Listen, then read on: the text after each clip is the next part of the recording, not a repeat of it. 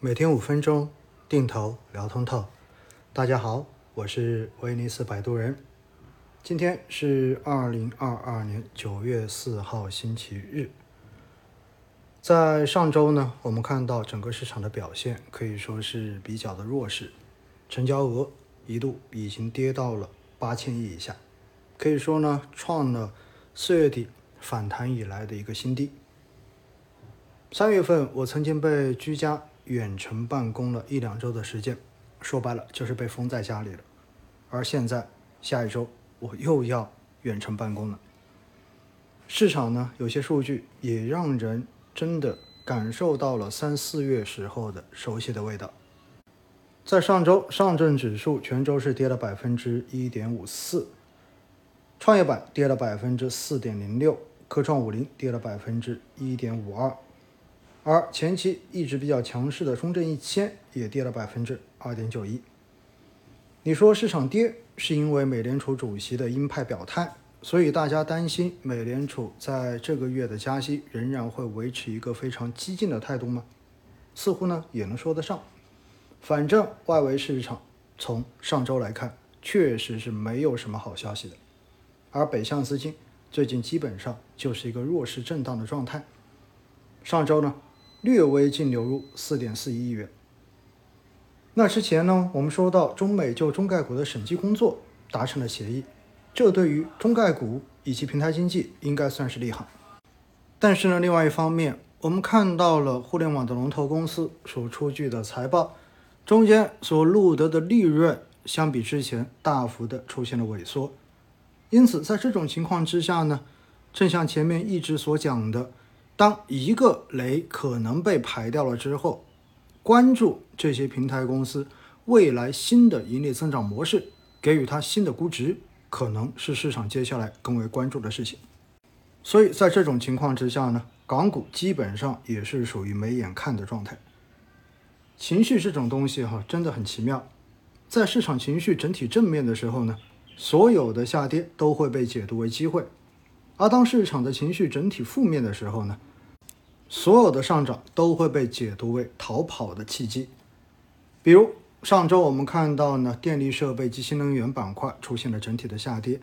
那么其中很重要的原因，是因为我们看到巴菲特对于比亚迪的减持，而且是持有多年以来的首次以及第二次的减持。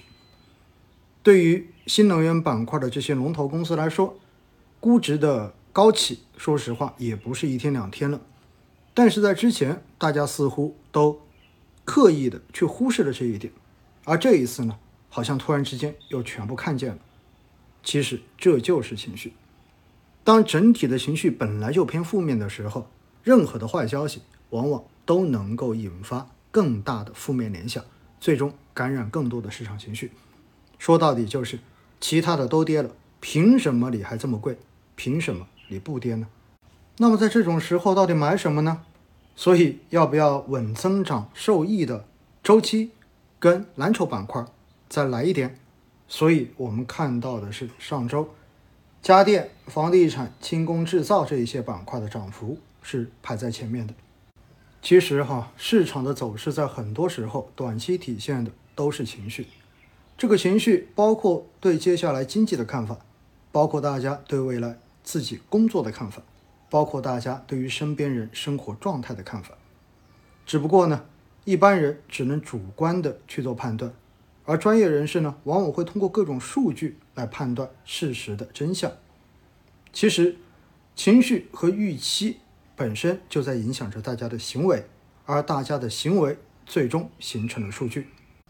最近我自己的情绪真的是很不好，因为就连出个差都提心吊胆。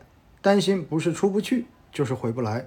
这种情况之下，情绪能好才怪呢。相信有很多人跟我都是同样的感受，尤其是做小生意，尤其是做服务业的这些小老板们，感受可能比我要更差。而很多时候呢，数据所体现出来的事实和我们自身的感受是会形成矛盾的。比如，我们看到最新，也就是截至到上周五的。万德全 A 五年维度的股债溢价的分位为百分之八十七点零六，已经非常接近今年四月二十二号百分之八十八的这个数据了，处于机会线以上。也就是说，现在的股票资产相对于债券资产来说，它的相对价值是非常高的，是值得配置的。当然，前一阵子的降息呢，让我们的十年期国债收益率也确实往下走了一点，这也从另外一个方面促使了股债的这一个溢价变得更高。所以，我现在对于市场的感受呢，说实话是偏负面的，而且我看到市场所体现出来的也是负面的情绪。而数据却告诉我，现在的市场配置价值其实是很高的。所以到最后，你是跟着感觉走，还是按照数据所告诉你的这一个结果走呢？是否要对抗人性？也许就是在这种时候要做出选择来。相信在四月底的时候，大家当时的感受和预期应该比现在还要更差吧。其实呢，越少关注短期市场和消息。投资往往就能够越简单，所以最后我还是决定继续按照我本身的定投计划来执行扣款，既不会加扣，也不会少扣，用更长的投资视野来等待未来的结果吧。